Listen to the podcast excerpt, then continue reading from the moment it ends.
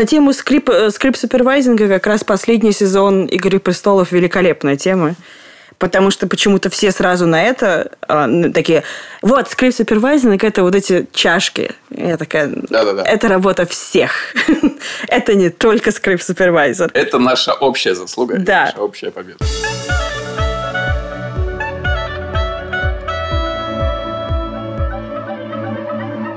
Добро пожаловать в авторскую комнату. Это подкаст для сценаристов. От сценаристов о всеми нами так любимом сценарном мастерстве. В Москве 11 часов утра, в Петропавловске-Камчатском 8 часов вечера, в Лос-Анджелесе полночь. Почему это важно? Потому что сегодня в авторской комнате Александр Белов. Александр Вялых и И Настя Рисковская.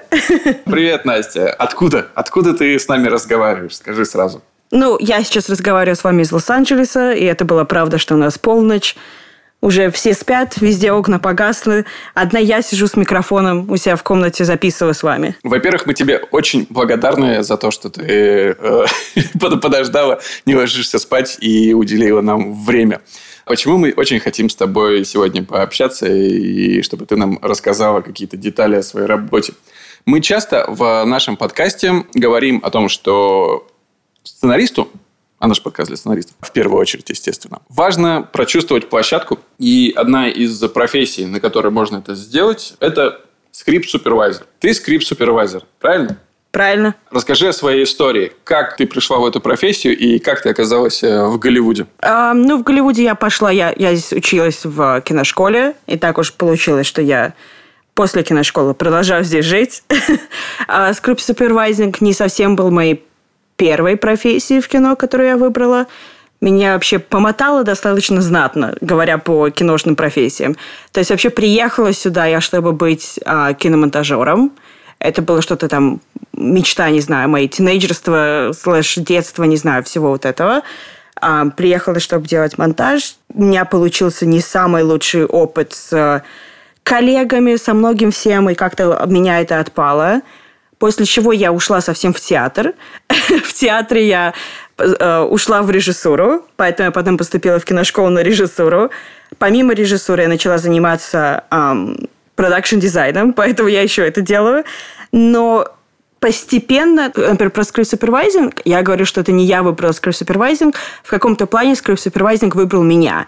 То есть у меня получилось так, что там пару одноклассников, пару студентов позвали, что, ну, типа, можешь, можешь ли помочь? Потом поняли, что ну, как бы из меня хорошая помощь получается. Потом я поняла, что у меня это действительно хорошо получается. Потом я поняла, что, наверное, надо в это серьезно вложиться. В итоге начала больше и больше это делать. И вот сейчас я уже, наверное, два с чем-то года этим занимаюсь. Я бы сказала, наверное, год вот совсем серьезно, потому что первый год, в принципе, это был...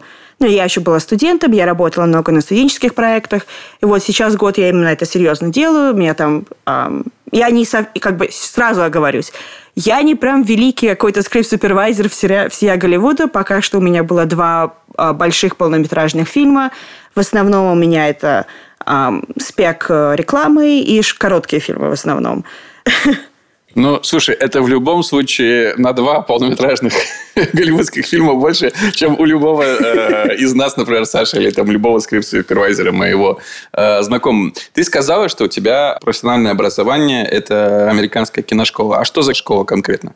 А, Конкретно я ходила, называется York Film Academy. Я знаю, в ней много, много русских ходит. Я скажу честно, это школа, которую мы все говорим, что эта школа выбирает тебя, а не ты выбираешь ее. Это не самая лучшая школа, но это самая дешевая школа из того, что есть в Голливуде, я сразу могу сказать. Секундочку, давай, э, поскольку я недостаточно подкован в этом вопросе. Нью-Йорк фильм Академии и Лос-Анджелес. Э, это- она находится в Лос-Анджелесе территориально. Да, это вопрос, который задают все, как только я говорю название школы.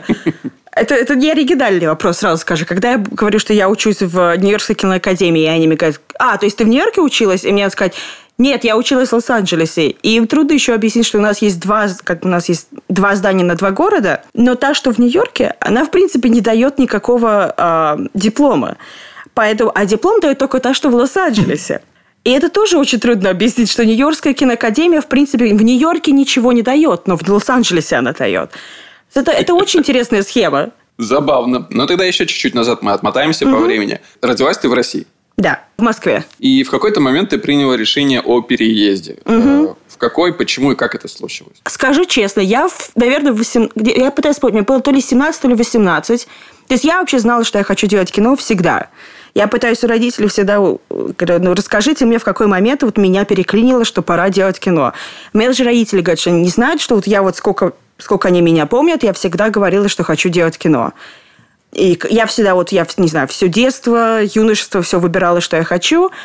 И я в 17-18 лет я пошла, поработала в русском кино.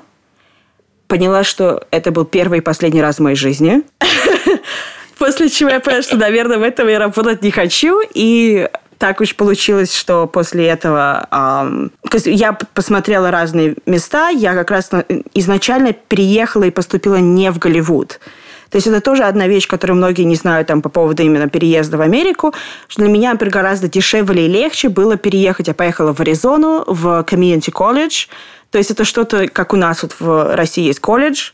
То есть это как бы не университет, но это э, и это не совсем путяга, это где-то посередине. То есть это тоже дает очень большое количество скиллов, большое количество классов, которые можно перенести, например, потом в университет. И это гораздо дешевле. И там как раз я попробовала и театр, и э, кино, и много, много чего разного. Да, я оттуда перевелась в Голливуд. Нужно нам прояснить, чем занимается скрипт-супервайзер, потому что уже достаточно много прошло выпуска, а я думаю, что не все знают. Расскажи, пожалуйста, Настя, чем занимается скрипт-супервайзер? Что это вообще за профессия? Um, я скажу честно, по-моему, у всех есть свое собственное определение, чем занимается скрипт-супервайзер. Вот сколько людей, кто занимается скрипт-супервайзингом, я спрашиваю, у всех чуть ли не абсолютно свое диаметрально противоположное э, объяснение этому.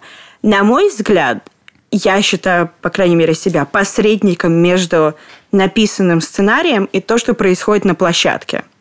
То есть помимо того, что большинство говорит, что это continuity, что это следить за тем, чтобы эм, вот как бы когда мы снимаем сцену пятью разными кадрами, и постоянно камера меняется, как бы одна из, одна из вещей, которой я занимаюсь, это тем, чтобы эти кадры в итоге, когда они склеились вместе, они имели какой-то смысл, скажем так. Чтобы это не было совсем, не знаю, пять абсолютно разных кадров с абсолютно разным освещением, абсолютно разными интонациями, абсолютно разными а, реквизитами и всем прочим. Это, как бы, я считаю, одна часть. Вторая часть все-таки я на площадке я человек, который лучше всего знаю написанный текст. И если кому-то нужно как бы какие-то вещи прояснить, или, например, как бы на, площадке, на площадке всегда же мы двигаемся очень быстро. Не надо там, не знаю, у нас за один день надо снять, не знаю, 20, ну ладно, не 20, 10 минут фильма иногда. И эм, часто можно что-то пропустить в сценарии, что-то еще такое.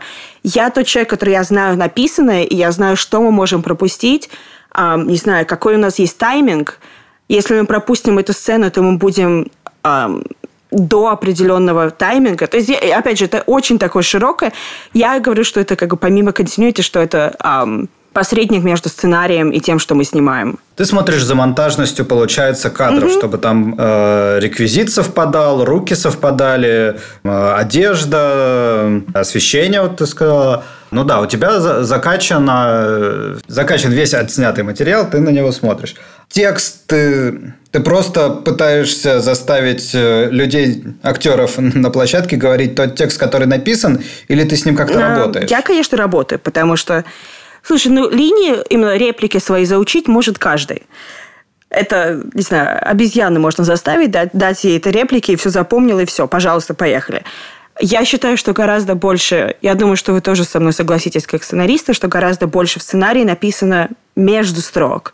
И написано и в экшенах, и как бы что именно эти строчки под собой подразумевают. Потому что, например, не знаю, для меня вот один из самых больших примеров это вот э, последний фильм этот э, Knives Out. Я пытаюсь вспомнить, как он по-русски был переведен. А, Райана Джонсона. Достать ножи. Угу. Достать ножи. То есть там, если вы, вот, прочитать сценарий, посмотреть фильм, там половина вещей, которые, например, заигрывают в конце фильма, они появляются в начале фильма. И я человек, который я знаю все вещи, которые были вот planted в самом начале. И это может быть что-то от самой небольшой фразы, которая просто была вот вскользь кинута, которая внезапно в конце что-то будет знать, значить. И до каких-то реквизитов, не знаю, например, я делала один фичер-фильм, который... Это на самом деле, как называется эм, пол полнометражный фильм. Это был полностью кошмар, не знаю, скрипт-супервайзера, потому что весь полнометражный фильм, в принципе, весь сюжет происходит во время одной ночи. То есть все, что появляется... И мы все снимали как бы, ну, в разнобой, как обычно. То есть все, что, например, то, что появится в сцене 48 в спальне, оно должно уже в первой сцене лежать там. Оно не может внезапно появиться в 48 сцене.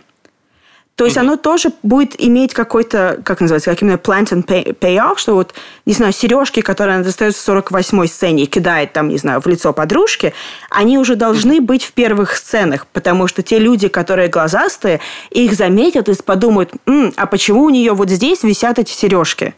И потом, когда она заиграет, это же для зрителя это такой для меня, я обожаю, когда я вот что-то замечаю в начале фильма, и оно сыграет только в конце фильма. Это прям такой, как эйфория своя собственная.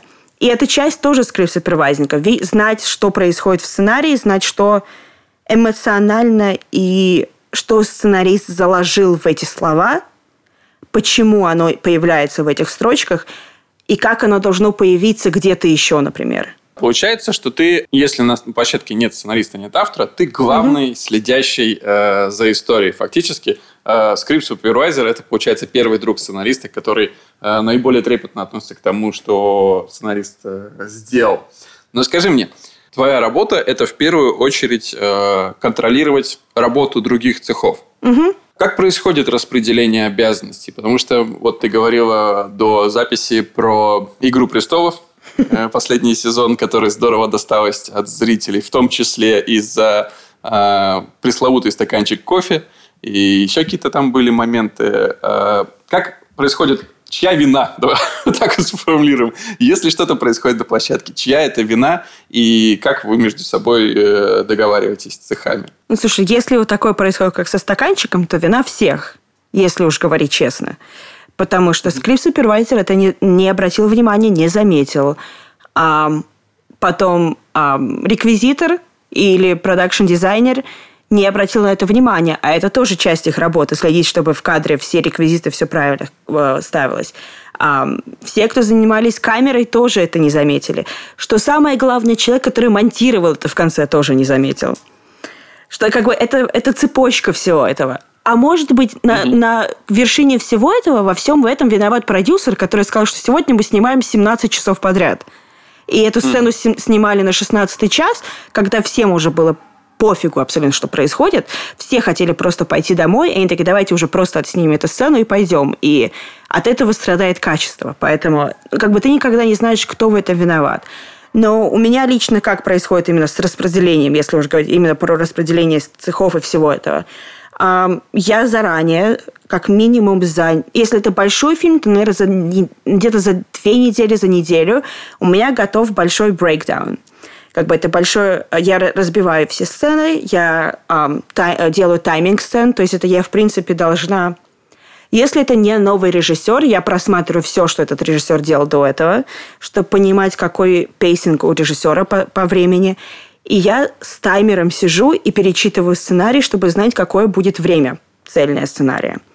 Потому что, например, если мы снимаем для телевидения, у нас очень определенный тайминговый эм, регламент есть. То есть, например, там у сериалы, они должны быть 45 минут. Если они сильно больше, то это пол, пол серии просто вырезается. Иногда мы не добираем, например, до полного метра. У меня даже был момент, когда я, вот я сделала тайминг, я поняла, что мы сильно не добираем. И я писала сценаристу, я говорю, нам нужны дополнительные сцены. Мы не добираем до полного метра. А, там, мы, не, мы не добираем до полтора часа, нам нужно еще как минимум там две сцены. Вот. После этого в этом, в этом брейкдауне у меня будет все. У меня будет и макияж, и костюмы, и я, например, даже делаю саунд, а, по поводу звука, какие персонажи разговаривают в этой сцене, потому что это... Если я могу подойти к звуковику и сказать, что да, у нас в, этом, в этой сцене у нас есть Саша, Юлия и Дима, но Дима не разговаривает в этой сцене, можно сэкономить 10 минут, чтобы не ставить петличку на Диму. То есть это, это тоже экономит время. А, чаще всего, когда я прихожу на, на, этот, на а, площадку, у меня есть брейкдаун каждой сцены, ко мне подходят эти люди – они сверяют свои, э, как это, свои заметки с моими заметками. Мы значит, договариваемся, что у нас все правильно, все правильно, все распределяются, все делают свою работу дальше.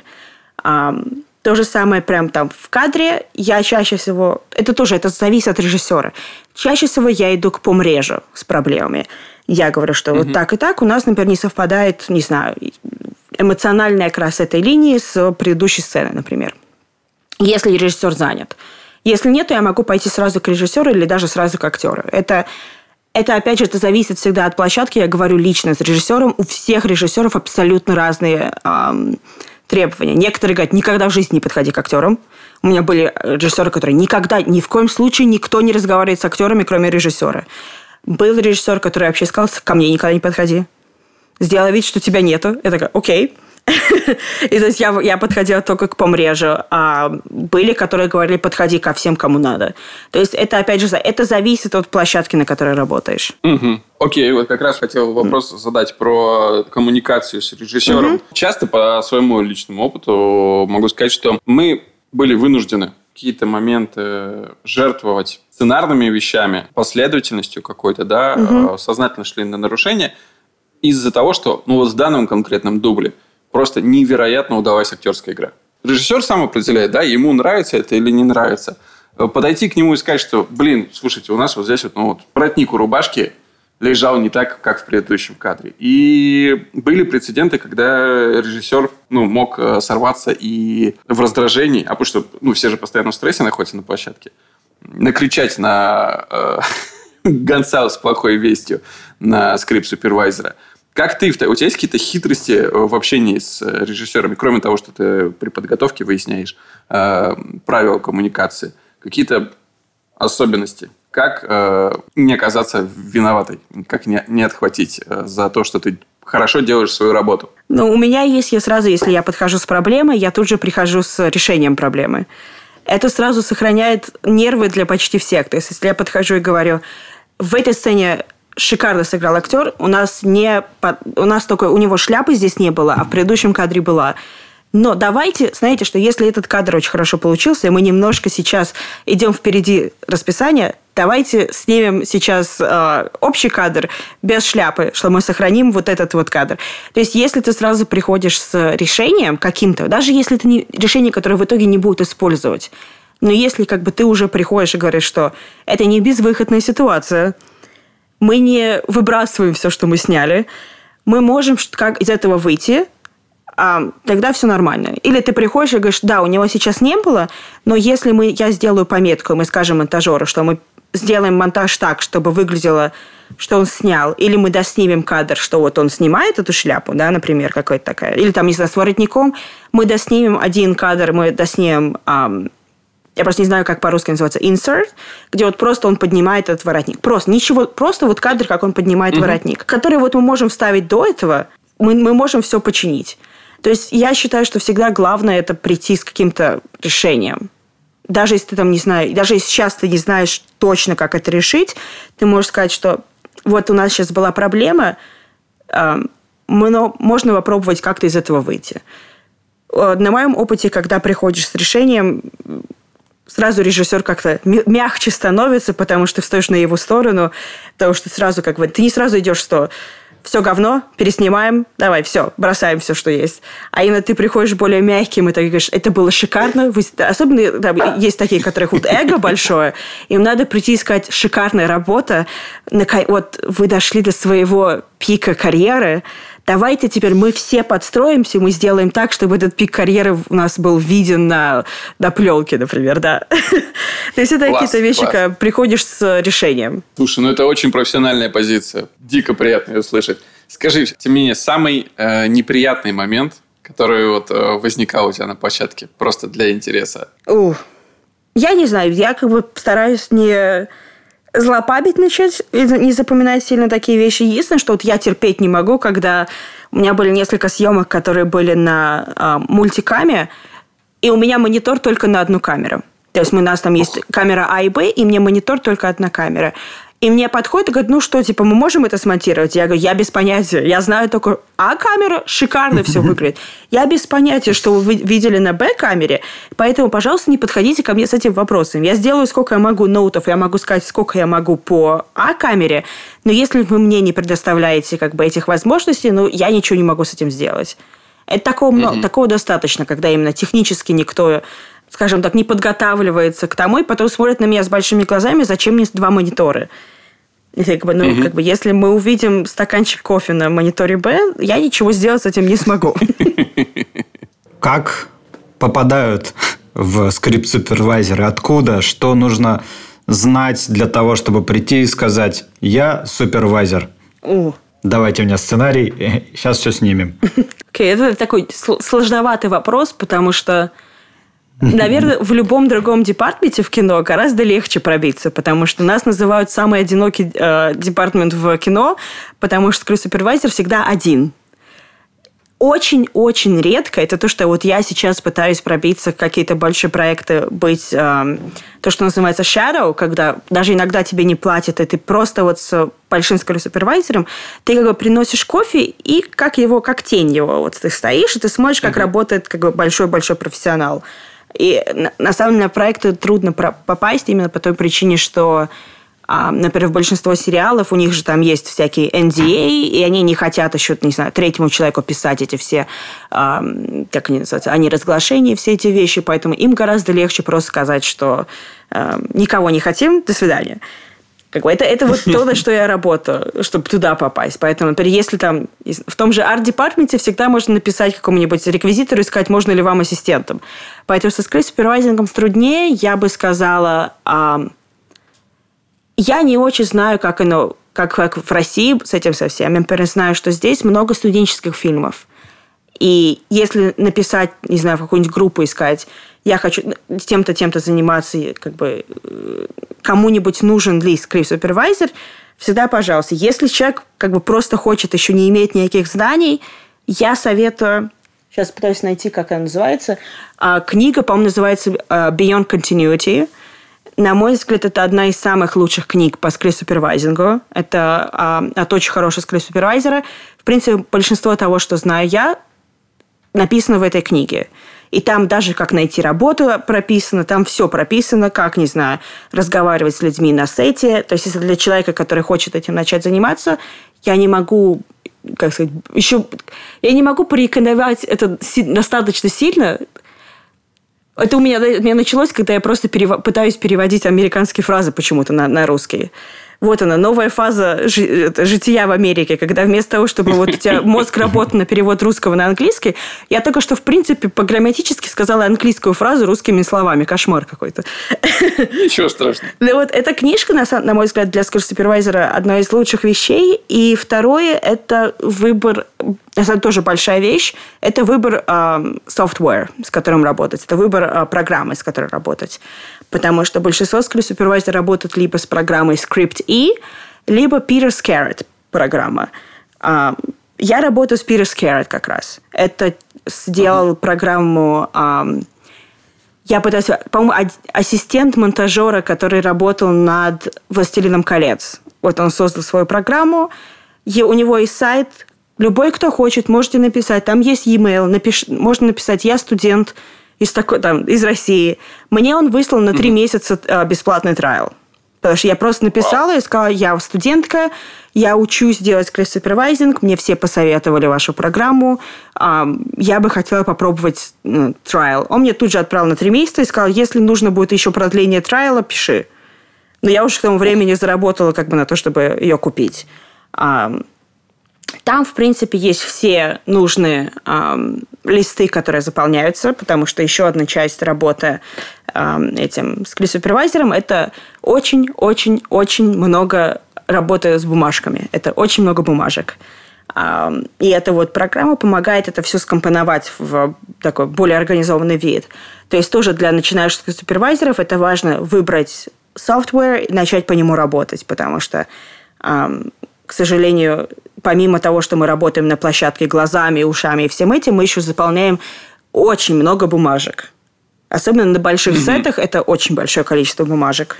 Почему нельзя сделать, наконец, одну программу для всех, чтобы оттуда сценарий выгружался второму режиссеру, скрипт-супервайзеру? Почему все работают в разных программах, которые не коннектятся с собой никак вообще? Ну вот как раз поэтому я и пользуюсь Peter Scarrett, потому что в него я могу импортировать сценарий из Final Draft, который сразу импортируется, он сразу сам по себе сканирует персонажей и все, то есть он я как бы и сам считает количество страниц. И оттуда я могу а, экспортировать свои а, заметки по именно вот как сказать, по сценам все, то, что называется facing pages.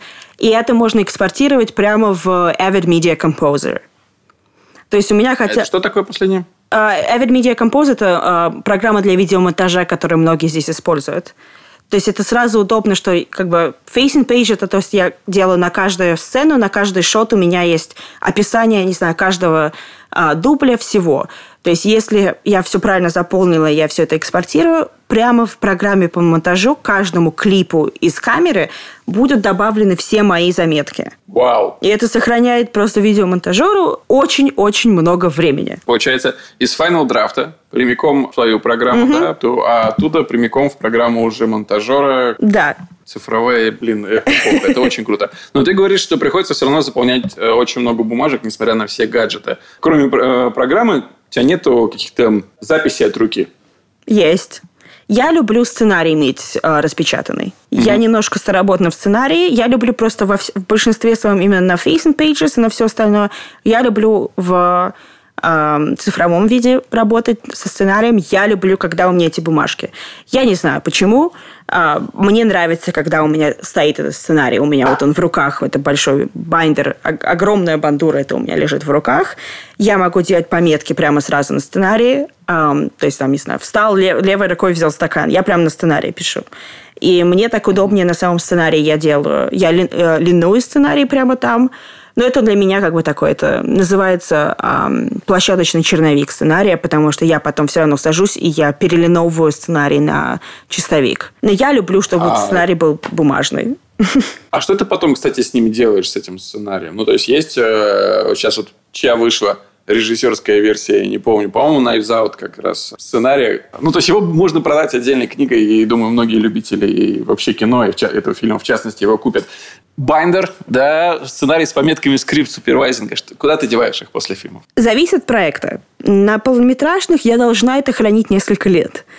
Я не хочу это хранить, мне негде это хранить. Но мы, в принципе, должны, потому что очень часто по этим заметкам потом я сейчас честно скажу, я не помню точно, что поэтому восстанавливали, но, например, многие старые фильмы в как, э, какие-то моменты восстанавливали по заметкам скрипт-супервайзеров, которые у них лежали в гараже, э, как это там, 30 лет, например мне, я, мне некуда девать эти бумажки, честно скажу.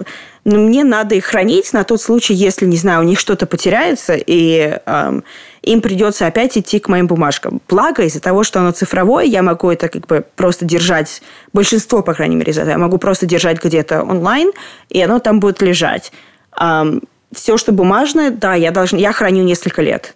Потом посмотрим. Уж в какой-то момент я настолько захламлюсь, что я просто возьму и сожгу это все. Так как у нас тут встреча, получается, скрипт-супервайзера и сценаристов, есть ли какие-то вещи, которые тебя раздражают в сценариях? Типа вот сейчас есть возможность, правда, не тем авторам, которые тебе пишут, а ну просто от лица супервайзеров сказать, ребята, вот так вот не делайте больше, пожалуйста, никогда. Потом это, с этим невозможно работать. Какие чаще всего ошибки совершают сценаристы? Я сразу могу на этот вопрос ответить. Это ненужные описания. То есть у меня, например, был какой-то сценарий, в котором начинается с того, что вот описание, вот мы приходим, мы видим комнату, там люстра. И дальше начинается описание истории люстры, которая не, она не будет в фильме. То есть это было описание сценария, как будто мы книжку читаем. То есть там эта люстра выглядит так, будто бы она висела в бальных залах последних десяти веков. И это занимает полстраницы. То есть по логике кино это будет 30 секунд, которых нету. Это как бы этого не будет в фильме. Это просто написано как, как, как литературным языком, как книжка. Этого не нужно в сценарии, это сбивает и актеров, это всех сбивает на самом деле. Если нужно описание, а, я считаю, что хорошие сценарии пишутся кратко. То есть ту же самую люстру можно описать. Если это важная вещь какая-то, которая вот она вот очень важна, ее все равно можно описать одним предложением. А дальше уже можно описать это режиссеру, который это скажет продакшн-дизайнеру, который тут же поймет, что нужно делать с этим. То есть я считаю, что вот такие лишние детали не нужны в сценарии. Остальное все, ну, просто писать по делу, что будет в, э, в фильме. Как бы я не могу сказать, что тут какие-то есть большие вещи, которые, не знаю, э, скрипт-супервайзер раздражают или что-то подобное. Как бы только вот такие вот литературные а, объяснения вещей. Отступление. Да. Иногда это вступление, иногда это посередине сцены происходит. Но такая, если мы это не видим в кино, этого не нужно иметь в сценарии. Вот ты упомянула в свое время а, неработающую камеру Б. Я слышал от своих коллег с той стороны Кена, что в последнее время часто бывает одновременная съемка не на две даже, а сразу на несколько, угу. на множество камер, там, до, до пяти. Вообще, у тебя был такой опыт э, работы с большим количеством камер одновременно? К сожалению, да. Тогда вопрос. Потому что я просто пытаюсь представить, насколько вырастает нагрузка на скрипт супервайзера, когда мы снимаем сразу там, ну, условно, на 4 даже камеры. Увеличивается ли при этом оплата? И вообще, как э, такие вещи регламентируются? Как ты с ними справляешься? Нет, не увеличивается. Я могу, по-моему, в этой в гильдии увеличивается. Я пока не в гильдии, поэтому мне просто платят за день. Иногда меня даже не предупреждают заранее, что будет на несколько камер. Но как бы она нагрузка, она и увеличивается, но не сильно, потому что, в принципе, ты выбираешь, ты выбираешь самый широкий э, кадр, и ты смотришь только на него. Потому что то, что видно в широком кадре, как бы то же самое, в принципе, будет в, эм, в крупных планах, то же самое. Uh-huh. Поэтому, да, я должна сделать в пометках, на какую камеру, какой, не знаю, кадр мы снимаем, описание всех этих кадров. Это тоже много времени. И я, честно говоря, я не люблю, когда так снимают, потому что это два, это два типа съемки, в принципе. То есть, есть, когда ты снимаешь на одну-две камеры, чаще всего это съемки ради... Ну, именно ты выбираешь и кадр долго, и как бы это немножко больше искусства, когда больше камер, это именно на продуктивность съемка идет. Это нам, мы за сегодня должны отснять 20 минут фильма, поэтому на каждую сцену у нас есть по часу. Поэтому выставляем сразу 6 камер, поехали, все, засняли, до свидания, поехали дальше. А, у тебя есть какие-то ноуты, проблемы? А, пофигу, мы дальше поехали. Такое часто бывает. 20 а, минут мне интересно. Это реально или это эфемизм? То есть, прям 20 минут вы в день можете снимать? Да, и у меня было такое, когда вот мы надо срочно снимать, мы снимаем как можно больше. Это было вот именно фильм мы сделали для Lifetime. Мы были очень сильно, эм, как сказать, мы мало снимали в день. В какой-то момент пришел продюсер, на всех наорал, поэтому мы внезапно начали снимать по 15-20 минут в день. А качество кадров не очень хорошее было. Но продуктивность Слушай, была. Это были по-прежнему 12-часовые смены. Да, тогда это были 12-часовые, но, по-моему, один день у нас был то ли 15, то ли 16. Ох, жестко. Ты упомянула гильдию, в которой прописаны контрактные условия. Ты сказал, что ты не в гильдии. Какую гильдию ты имела в виду? Есть гильдия скрипт-супервайзеров? Да, у нас отдельная гильдия скрипт-супервайзеров, которая угу. прописывает наше количество. То есть, как бы я уже, в принципе, на полпути туда, потому что мне надо, за... мне надо иметь 100 дней а, работы за последние два года, у меня уже 50 есть, то есть мне осталось там 50 дней набрать. Потом посмотрим, я, может быть, все равно не буду вступать, как большинство здесь в Голливуде. Когда начнешь разговаривать с людьми, они скажут, что они не вступают до тех пор, пока внезапно не появляется проект, который может их взять только если они вступят в гильдию. Потому что как только mm-hmm. ты вступаешь в гильдию, очень большое количество маленьких проектов для тебя отсеивается, которые все равно могли до тебя заплатить, но они не могут позволить платить это именно эм, столько же, столько, сколько просит гильдия, они не могут заплатить, не знаю, там, они, в, сам проект идет не по гильдии, поэтому эм, как бы ты для них сразу отметаешься, ты сразу так, а, ты, ты там вступ, вступил уже, мы не можем тебя взять.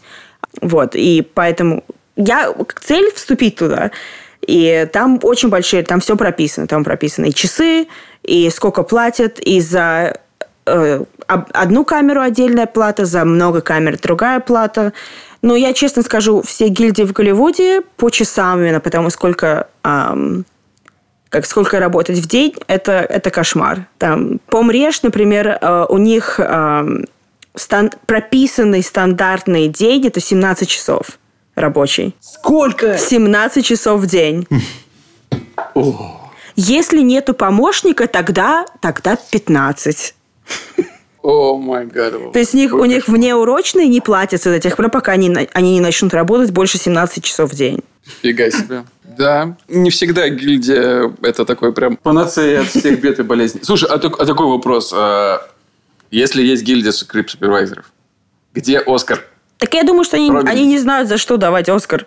В том-то это как с этими, э, с э, стантменами, как, как с ка- каскадерами. Это то же самое, что долго кастинг-директоры боролись за это, за все. А, честно говоря, я даже не думаю, что у нас есть своя премия какая-то, ну, между собойная. Вот как раз, да, следующий вопрос был, потому что у стантмана, у каскадеров хотя бы есть какая-то внутренняя, там, а, лучший трюк и так далее, а скрипт-супервайзеров нет своей внутренней премии, да? Ну, потому что если ты хороший скрипт-супервайзер, твою работу не видно в фильме. Это, это я, я честно скажу, даже если это будет премия, я не знаю, как ее будут выдавать. То есть у нас, в принципе, в комьюнити разговаривают о том, что вот это лучший скрипт-супервайзер года. Вон, сейчас все говорят про этого скрипт-супервайзера, который сделал, ам, который работал на «Паразитах», потому что он еще и соавтор сценария. То- Ух ты. да, то есть тот, который как бы писал вместе с режиссером, они вместе написали сценарий, он же работал и с супервайзером. И то есть про него говорят, что вот какой молодец, что он смог и не знаю, и написать, и то, что называется kill your babies, убить своих детей, работать с супервайзером. Поэтому это одна из причин, почему я говорю, что я считаю, что сценаристы никогда в жизни не могут быть скрипт-супервайзерами. Пожалуйста, не становитесь скрипт-супервайзерами. Потому что сценаристы не могут убивать своих детей, то, что называется. Они, это, э, сценарист не сможет сесть на э, площадке и сказать, ну да, давайте вот эту сцену вырежем.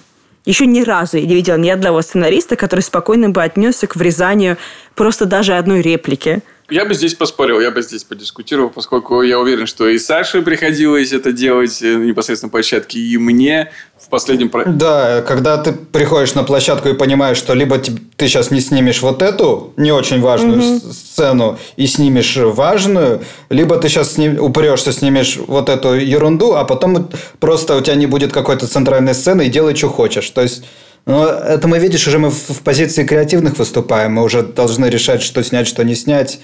Мы думаем о результате. Я считаю, что плохо тот сценарист, который не мечтает стать креативным и не развивает себе эти навыки. Мы на последнем проекте, ну, вот сериале, который мы делали и который выпускаем, э, честно скажу, это было тяжелейшее решение, и оно преследовало нас на протяжении там, всех 60 смен, которые мы делали. Но мы резали не сценами иногда даже, мы резали сменами. Мы находили столько сцен, чтобы освободить, и мы освободили в итоге то ли три, то ли четыре смены. Представляешь? Три-четыре съемочных дня мы освободили, не потеряв э, истории при этом. Это было очень тяжело, это было очень больно, но это было необходимо сделать.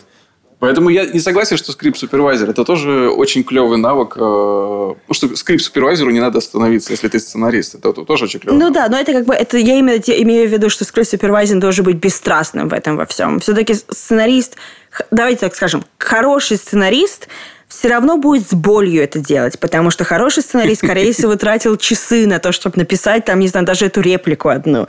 И для, для сценариста это будет мысль о том, что вот они сейчас это вырезают, а я сидел над этим, скорпел, не знаю, месяцами.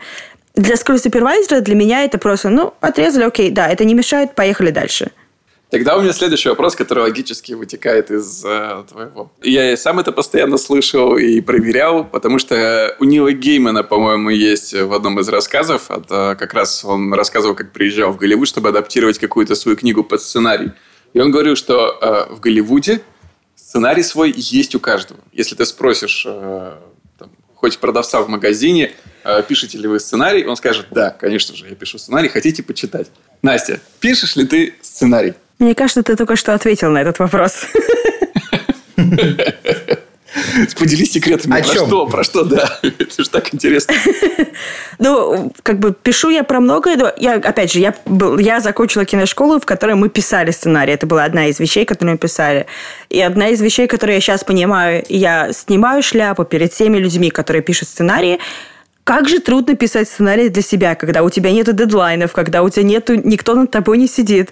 И ты, в принципе, себе обещаешь, ну вот у меня пришла идея, и ты такой, окей, завтра сяду, напишу. Завтра не наступает никогда. завтра ты также не садишься, ты думаешь, нет, надо ее додумать до конца. И то есть оно, это очень трудно сидеть самому писать, но, но у меня, например, сейчас есть фильм, который я написала и срежиссировала, он сейчас в фестивалях как раз. А, поэтому, ну, это короткий метр как раз был мой тезисный проект э, в этом в школе, и это такой, то, что называется gothic romance, то есть такая полухоррор, полувикторианский. Как бы, мне такое нравится. Я, я в ту степь, я не люблю совсем хорроры-хорроры, но мне нравится, когда оно вот, вот не знаю, типа Crimson Peak того же э, Гильермо, Гильермо mm. Дель Торо. Вот так, так, такие вещи я пишу. Звучит очень интригующе. А кроме фестивалей, в открытом доступе его нет? Или, на, или он есть? Нет, у меня трейлер только есть в открытом доступе пока. К сожалению, с фестивалями такая фишка, что если у тебя фильм есть в доступном а, доступе где-либо а, онлайн, ты тут же дисквалифицируешься от фестивалей.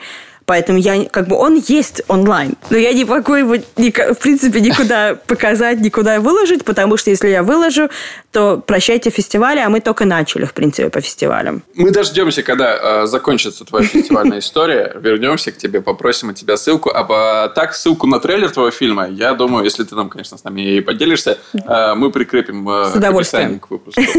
Ключевой вопрос, который есть всегда, твои планы Э, я так понимаю, что есть, во-первых, режиссерские планы, как минимум. Есть э, сценарные, сценаристские планы. Но в общем. Ужас, какой вопрос. Это не, такие вопросы нельзя задавать людям, которые только совсем, в принципе, недавно вып, выпустились из университета. Как, потому что первый год после выпуска ты думаешь, что все великолепно, а у меня вот как раз прошел ровно год, и когда ты думаешь, что все, жизнь никуда не идет, я не понимаю, зачем я выпустилась, я не понимаю, зачем я получила именно из а, как сказать, я могла пойти в университет на что-то полезное, но я пошла в киношколу. У меня как раз сейчас этот этап, когда я такая, зачем я это собой сделала? А, но проблема с кино, что если ты уже влюблен делать кино, ты больше ничего не можешь делать. И планы, на самом деле, как бы я очень люблю режиссировать, если бы здесь, например, в Голливуде был больше развит театр. Я бы хотела больше театром заниматься. Здесь театра практически нету. И если он есть, то это, как сказать, в свое собственное удовольствие, за свои собственные деньги ты ставишь сам себе э, спектакль. На который... Ты не думала о, пере... о переезде в Нью-Йорк э, под театральную жизнь? Я думала, но потом я смотрела на свой банковский счет и понимала, что, наверное, нет. Тут все очень просто. Хотелось ли бы мне жить в Нью-Йорке, что я Лос-Анджелес не люблю, я вот честно скажу. Это, особенно для человека как бы из Москвы, откуда, где есть, скажем так, есть и метро, есть и культурные события. Приезжаешь в Лос-Анджелес, который... Это действительно, то, что, знаешь, ты говоришь, там большая деревня. Так оно и есть, это большая деревня. По планам, мне нравится делать кросс-супервайзинг, потому что во многом это еще одна вещь, которую а, я хотела сказать – во многом Supervising – это очень хороший шаг к режиссуре. Потому что, например, даже особенно если ты попадаешь как скрипт-супервайзер на сериал, рано или поздно скрипт-супервайзеров берут а, режиссировать эпизоды. Потому что скрипт-супервайзер не меняется на протяжении сезонов, чаще всего. Угу. Конечно же, есть исключения, но чаще всего это один скрипт-супервайзер – и на какой-нибудь сезон третий, четвертый они понимают, что нету никого, кто знает этот сериал настолько хорошо, как скрипт-супервайзер, и в итоге берут скрип, э, скрипт-супервайзером режиссировать эпизоды. Плюс ты всегда рядом с режиссером. Чаще всего на мне, э, у меня контакт, это я слышу все, что говорит. То есть у меня наушники, которые мне приходит весь звук с э, звуковика, со всех этих, как, как с петличек, с бума и со всего. То есть я слышу все, что режиссер говорит лично актерам. То есть это еще один очень хороший способ научиться режиссуре, потому что ты всегда слышишь, как работают другие режиссеры. И ты всегда можешь что-то из этого подключить.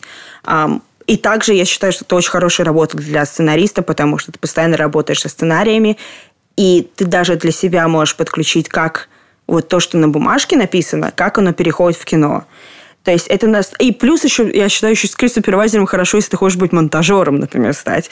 Поэтому это настолько переходная, хорошая профессия. Почему как бы она для меня еще пошла? Потому что я и, монта... э, и занимаюсь киномонтажом, я и режиссирую, я и пишу, и оно настолько вот оно все, как сказать вместе... Связывает. Да, вот оно как-то скомпоновалось в, это, во всю в эту профессию, в которой я могу все вот эти скиллы, которые я где-то еще нашла, в это все скомпоновать. И, наверное, еще я хотела сказать вот такую одну вещь для подкаста. Сценаристы не бойтесь, пишите с супервайзером.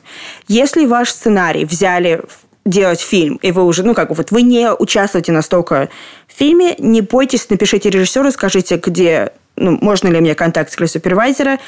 Мы всегда, как бы самое страшное, что мы можем сказать, нет, спасибо, нам помощь не нужна. Часто нужна. Часто мы можем сказать, слушай, объясни, почему в сцене 50 он берет именно вот эту бутылку. Это важно или нет? Э, поэтому, как честно, я люблю, когда мне пишет э, сценарист, потому что я люблю, что можно задать какой-то вопрос и спросить, ты здесь имел что-то в виду? Или это просто случайно, ты просто написал? Потому что это 50 на 50. Поэтому это такое, наверное, напутствие, финальное напутствие, которое я хочу сказать. Сценаристы, не бойтесь писать с супервайзер, мы ваши друзья. Мы здесь, чтобы помочь вам вложить вашу идею и вашу мысль вот донести ее до даже не столько до режиссера и там до площадки, а донести это аж до монтажного стола. Потому что часто я могу даже в своих заметках написать, что вот в этой сцене мы сделали вот такая там, не знаю, там, третья линия, я тоже, я, я номерую, например, а, линию вместо того, чтобы писать. Не знаю, третья линия, важная линия, лучше всего была сказана. И потом монтажер это смотрит и говорит, а, ну вот она, как на площадке они решили, что вот в этом дубле это самое лучшее, и он вставляет этот дубль, который доносит вот то, что два года назад сценарист написал у себя на столе, вот как донести это все туда. Будь здоров. Спасибо большое. Я старался сделать это незаметно для подкаста. Настя, спасибо да. тебе большое. А, Саша, тебе тоже спасибо. Подписывайтесь на канал Насти в Телеграме. А, она будет вести его тогда чаще, и нам всем будет от этого... Ничего не обещаю. А, Мы просто перекладываем на тебя эту ответственность. Подписывайтесь на наши группы ВКонтакте, в Телеграме или на любой удобный подкаст-площадке для вас. Слушайте нас там. Ну, а мы услышимся через неделю. Все, пока из Москвы, пока из Лос-Анджелеса. До встречи. Пока всем. Настя, скажи пока. Пока.